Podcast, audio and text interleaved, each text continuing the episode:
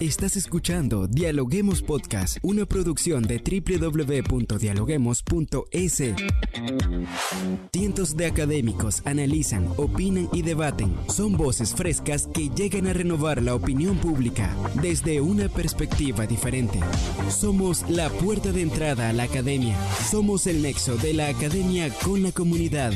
Escucha nuestro podcast en Spotify o a través de la web www.dialoguemos.es. A continuación, Rangira Briseño debate junto a expertos, académicos y estudiantes los temas más curiosos del planeta.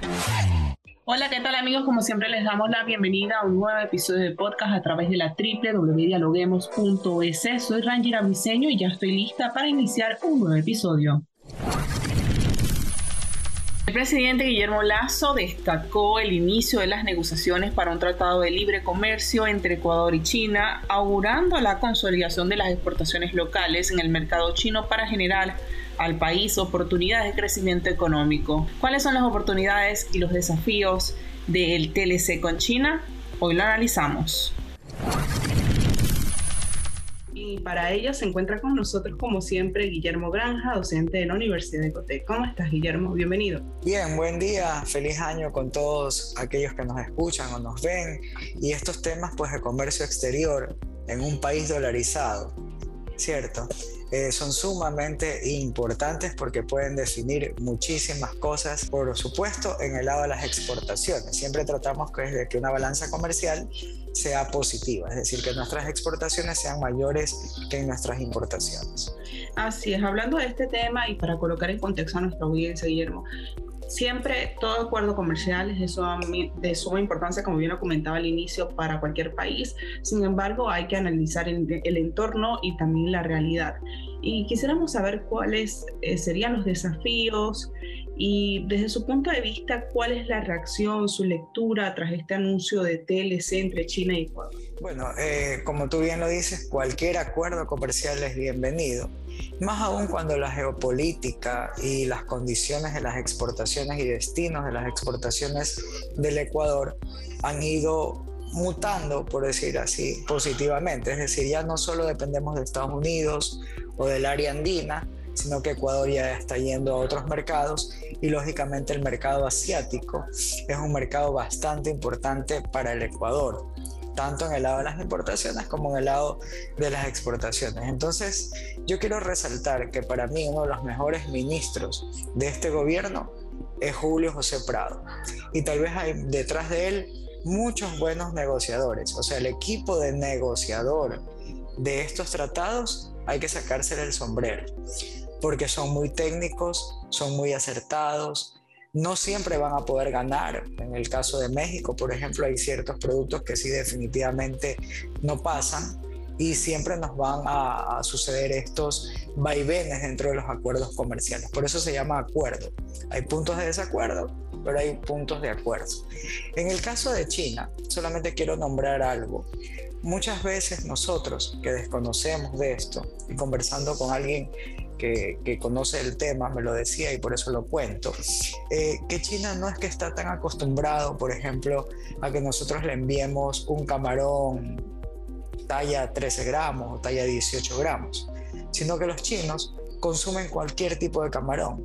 Entonces no necesitas un camarón tal vez grande, mediano, a lo mejor puedes exportar un camarón chiquito y eso nos abre el abanico de posibilidades para muchísimos productos, porque China no es un mercado donde hay una cierta, a diferencia de otros mercados donde es muy específico el requerimiento, por ejemplo, del europeo, del americano, China es un mercado más popular, por así decirlo, ¿ya? Y esto va pues en función de sus ingresos, va en función de su población, entonces ahí hay mercado para todo, tanto como para el que quiere un producto premium, como para un producto normal.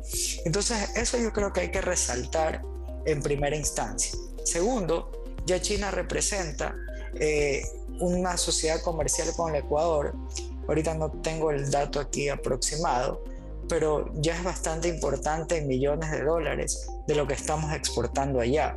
Escuchaba esta mañana justamente el ministro eh, algunas preocupaciones que había de las personas en cuanto a, a que si nos van a, romper mercado con la cantidad de, de productos que van a venir desde la China y todo eso. Entonces él supo explicar de buena manera que no hay mayor afectación en los productos que los chinos nos mandan allá, acá. Y es más, o sea, si tú te das cuenta, hoy por hoy casi todo producto es chino. Y eso no significa que nosotros nos veamos afectados porque en, una relación comercial adecuada hay productos con ventaja competitiva y productos que no tienen ventaja competitiva. Entonces Ecuador, por ejemplo, vamos a suponer, no está en capacidad de producir un carro Toyota con toda la tecnología, entonces le toca importarlo. Correcto. Entonces, asimismo, hay sectores sensibles como el atunero, que él nombraba el ministro, que decía que ellos no estaban interesados en estar dentro de los productos porque tienen otro tipo de relación ya comercial directa con China, donde tal vez como el mismo camaronero ya sabe qué venderlo, entonces no necesita un acuerdo. Pero la mejor noticia de toda esta es que una vez que ya se firme finalmente el acuerdo, es que ya muchos productos que hoy por hoy ecuatorianos están entrando al mercado chino con aranceles, desaparece el arancel. Y hay otros que en el mediano plazo van a ir desapareciendo. Entonces yo creo que es beneficioso por todos lados. Ahora, Guillermo, hablando un poco de este tema, como bien usted lo está analizando, ¿qué, por ejemplo, con la entrada en vigencia de este acuerdo comercial, cuáles serán eh, los productos o los sectores que se van a beneficiar de una reducción de aranceles, por ejemplo, el automotriz, el agrícola, el tecnológico? Eh, tengo, o sea, tendría que prepararle bien, porque entiendo que son más de 70 partidas. Entonces habría que ver qué capítulos del arancel son los que se van beneficiado. Pero sí podemos responder a la pregunta, ¿por qué? Porque siempre Ecuador va a buscar que los productos beneficiados sean los de mayor exportación.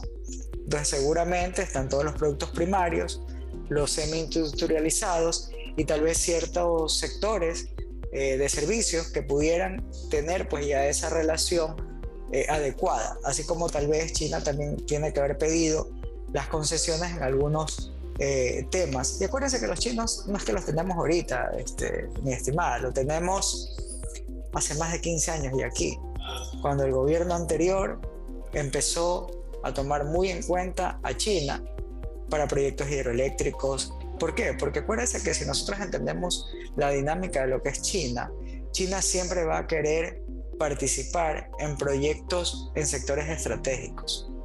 Eso es el interés de fondo de todo esto, de que ellos puedan seguir participando en esos sectores estratégicos con su tecnología, con su maquinaria, con todo eso, porque es más fácil. ¿Por qué? Y lo explico por una, cuestión sencilla. Usted coja cualquier importador de este país o cualquier nuevo importador. ¿Y qué es lo primero que usted dice? Distribuidora XYZ.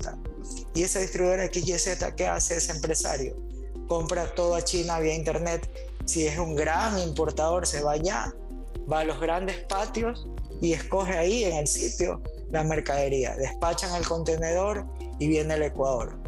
Con productos chiquititos que luego, estoy hablando de un referente, ¿no? Con productos pequeños repuestos, puede ser miles de cosas, pero lo embarcan todo en un solo contenedor. Esa es la forma en que se compra en China o se le compra a China, yendo allá porque allá es una cuestiones de plantas industriales donde el que viene a, ser un importador vaya y revisa todo y va embarcando, porque es algo inmenso, una magnitud inmensa. Claro, como bien usted lo decía anterior a la respuesta que me estaba dando, Ecuador lo que busca es como alinearse directamente, no con ninguna de las potencias, sino busca una relación directa con todos los países. Pero a propósito de este tema, esta negociación entre Ecuador y China, eh, quiero consultarle cuáles son los factores que inciden para que, por ejemplo, varios países de Sudamérica como Uruguay miren a China por encima del principal socio de Estados Unidos, que, que siempre estaba allí y por ejemplo, con el caso del Ecuador sería un trampolín para alcanzar un acuerdo con este país. A ver, esto de aquí responde a, una, eh, un, a un entorno político-económico y le voy a explicar por qué. Y le voy a hacer una referencia para que lo comprenda. Si yo estoy en un momento de desesperación, ya se me acabó el efectivo, se me acabó la tarjeta de crédito, lamentablemente, ¿qué hace el ecuatoriano? Va al chulco, ¿cierto? porque es la única manera de obtener dinero para esa desesperación. Entonces, ¿qué pasó con China? China empezó a exportarle tanto al mundo y a tener tanta liquidez, ¿cierto? Que empezaron con una relación con estos países en vías de desarrollo. Decir, ok, está bien, yo te presto, porque nadie más te va a prestar. Te presto un poco más caro o te doy unas condiciones diferentes a cambio de que tú me permitas ir a sectores estratégicos como represas, carreteras, X y Z. Esa es la razón que viró al mundo, ¿cierto?, a mirar a China, porque eran los que tenían la liquidez y las condiciones de desembolso en ese momento tal vez más rápidas, pero no la tasa de interés mejor del mercado. Que si usted escucha a cualquier analista, hasta el día de hoy dice que hay que refinanciar los créditos con China dando mayor plazo, reajustando tasas, porque era el único crédito caro lamentablemente para las condiciones del mundo hace 10 años tal vez, no solamente Ecuador, sino varios países. Entonces China empezó a ver al mundo como lugares donde todos esos recursos que ya, ya están desarrollados, acuérdense que China construyó una ciudad con todo lo que necesita en menos de un año, ¿no? ¿Cierto? Porque tienen toda la, la, la la maquinaria, tienen todos los ingenieros y todo eso. Entonces, eh, hacer eso en pequeño en otros países a cambio de dinero o de un acuerdo, no, no me pagues en dinero, págame en petróleo, ¿cierto? Entonces les conviene. Por eso yo siempre digo, cuando usted tiene una necesidad, pídale a quien puede y no a quien tiene. Porque a lo mejor el que puede se lo da en mejores condiciones que a quien tiene. Correcto. Entonces, eso es importante dentro del análisis respondiendo un poquito la pregunta.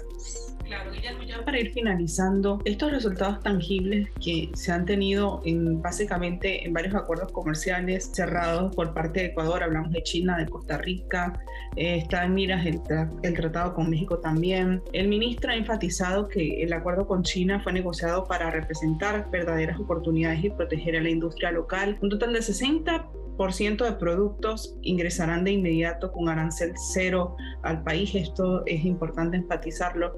Pero quisiéramos ya para finalizar saber cuáles son los retos y desafíos del Ecuador con miras a mejorar el comercio exterior.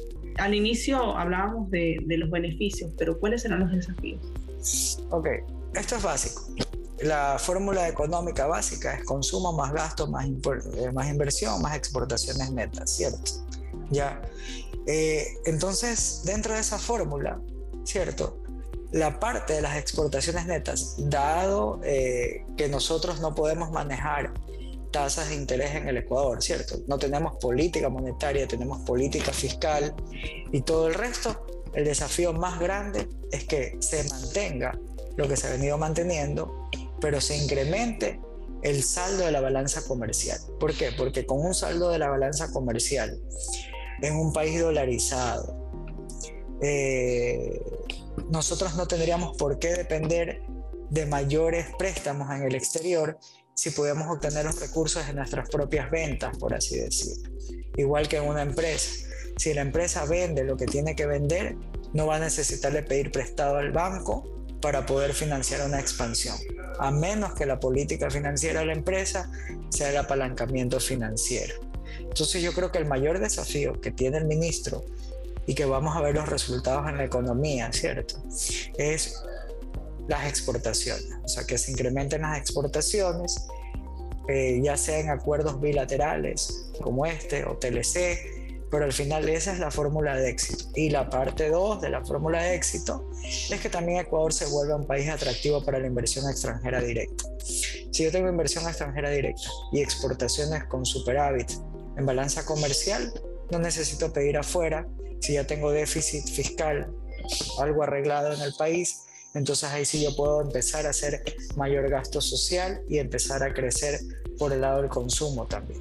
¿Y cómo se ha hecho hasta ahora? Bueno, hasta ahora estamos recién arreglando la parte macro. Acuérdense, recién ahorita el gobierno está enfocado, y cualquier analista se lo va a decir, en terminar de arreglar lo macro, para luego ir a lo micro. Porque lo macro arreglado sin lo micro es lo mismo que nada. Entonces, por eso el gobierno está tratando ahora de volcar sus esfuerzos a desarrollar los sectores productivos con mejores tasas de interés, a promover estos temas de comercio exterior, porque es el único derrotero que tiene. Ahora, desgraciadamente, siempre esto tiene un costo político, ¿cierto? Y el costo político que el gobierno está teniendo es bastante alto. Ha sabido maniobrar dentro de esas arenas movedizas o mar bravo de la política, pero este año, siendo un año electoral, esperemos que la política no interfiera en la economía, porque todo lo que se ha hecho se va a ir abajo si es que hay un golpe de Estado o algo por el estilo. Bueno, esperemos que no sea esa la visión y que al contrario eh, se siga trabajando por, como bien lo dice el eslogan del presidente, la reactivación económica del país, en beneficio de todos los ecuatorianos. Muchas gracias por acompañarnos el día de hoy. Ok, gracias a ustedes y les mando un fuerte abrazo acá desde Guayaquil y desde la Universidad de Cotec. Gracias por escucharnos. No se olviden de seguirnos en nuestras redes sociales, Facebook, Twitter e Instagram como Dialoguemos Info y visitar nuestra página web dialoguemos.es. Soy Rangira Briseño y seguimos dialogando en podcast. Esto fue Dialoguemos Podcast. Escucha todos los programas de Dialoguemos Podcast en www.dialoguemos.es. Suscríbete para no perderte ningún episodio. Estamos en Spotify. Sigue escuchando Dialoguemos Podcast, el nexo entre la academia y la comunidad.